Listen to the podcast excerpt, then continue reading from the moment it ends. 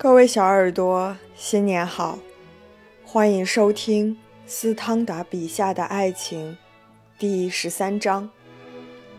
论第一印象，即使是最天真淳朴的女子，只要她们有想象力，也会变得敏感多疑。她们自己甚至察觉不到。因为生活中令人失望的事情太多了，因此，在向他介绍一个男人时，凡是早就预料到的和属于正式的情况，都会把他的想象力吓跑，而且使结晶的可能性远远离开。相反的，在浪漫的第一印象中。爱情却获胜了。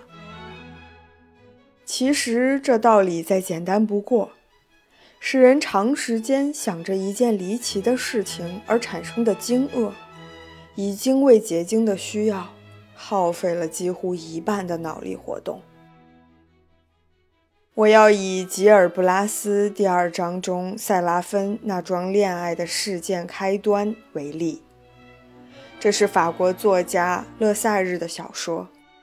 小说中，唐·费尔南多叙述的他被追捕时逃跑的经过是：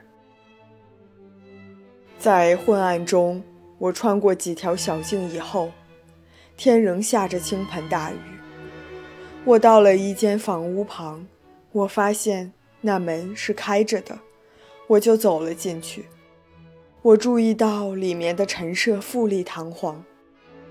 我看见客厅一边有扇门虚掩着，我推开一看，里面是一排房间，而只有最后一间透着光亮。我想，该怎么办呢？我按捺不住好奇心，于是朝前走，穿过一间间房屋，直到那间有光亮的房子里。这里的一张大理石桌上，镀金的烛台里点着一支蜡烛。天气炎热，床上帐子半开，我向帐子里一望，我的全神立刻被吸引住了。里面是个年轻的女人在沉沉熟睡，尽管雷声轰鸣，也没把她吵醒。我轻轻走近她。顿感一颗心把握不住，我正如痴如醉的饱餐秀色时，他醒了过来。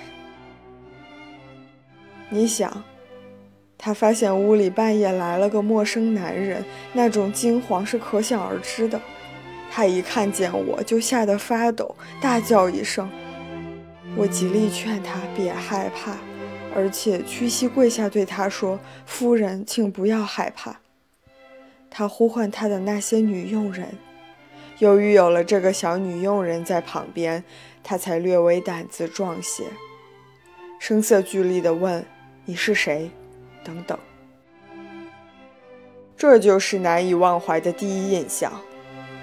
反之，在我们现在的习俗里，还有什么比正经八百的和几乎是带着伤感的把未婚夫介绍给年轻女子更愚蠢的事儿？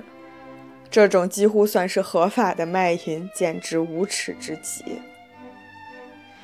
另一个例子引自尚福尔著作第四卷一百五十五页。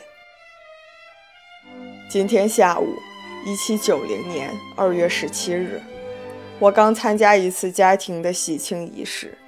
是一次名声卓绝的、有教养的人的家庭仪式。德高望重的长辈来热烈地向德玛丽埃小姐祝福。她是一个年轻美人，聪慧纯真。她荣幸地成为 R 先生的妻子，而这位 R 先生则年老多病，令人厌恶，粗俗无礼，愚蠢痴呆，但却富有。在今天签署婚约时，他才是第三次见到她。如果只用几句话来刻画一个可耻的时代特征，这倒是个颇为合适的出色例证，一种笑料。而且从宏观上来看，这正是那个上流社会对一个可怜而多情的年轻女子使用的冷漠和假正经的残酷手法。整个所谓仪式，其本质是一种装腔作势的和预先安排好的活动，又是一种以所谓恰当的方式而进行的，从而使幻想麻木。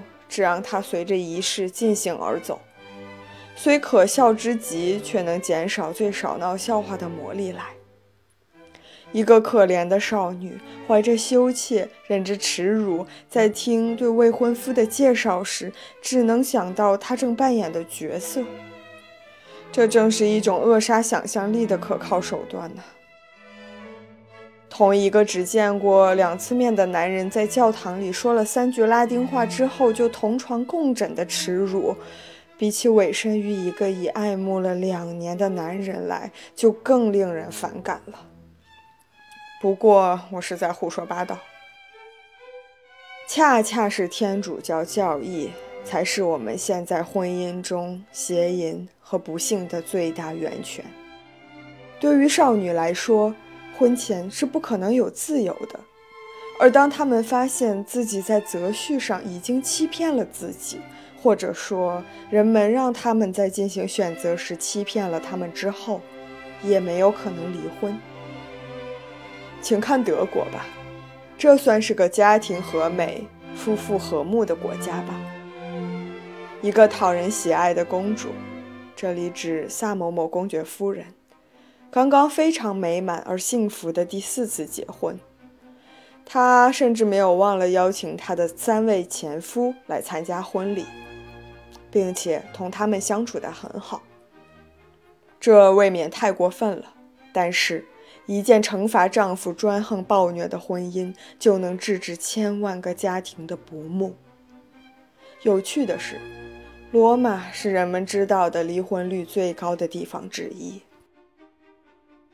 在第一印象里，爱情喜欢的面貌就是一个男子的脸上露出既值得尊重又值得爱恋的表情。论迷恋，有良好教养的人很容易产生好奇和成见。一般说来，神圣的欲火，各种热情之源熄灭之时。这些令人沮丧的现象便会显示出来。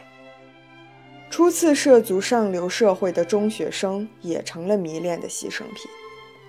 在少年和老年时代，太多或太少的情感都使人们察觉不出事情的本来面目，体验不到他们给人的真实感觉。有些人热情有余，一开始接触就打得火热，可以这样说。他们倾心相爱，海誓山盟。这些人不顾一切地扑向情网，而不是等待天赐良缘的到来。在客观对象的本性在他们身上引起他的固有的感觉之前，他们已经从远处盲目地给这个对象披上了迷幻的魔力的外衣。这种外衣是虚幻的。在他们自身范围内，这种魔力全凭毫无边际的空想而引起。而就在他们走近时，他们看到这一对象本来并不是那样，而是他们空想制造出来的。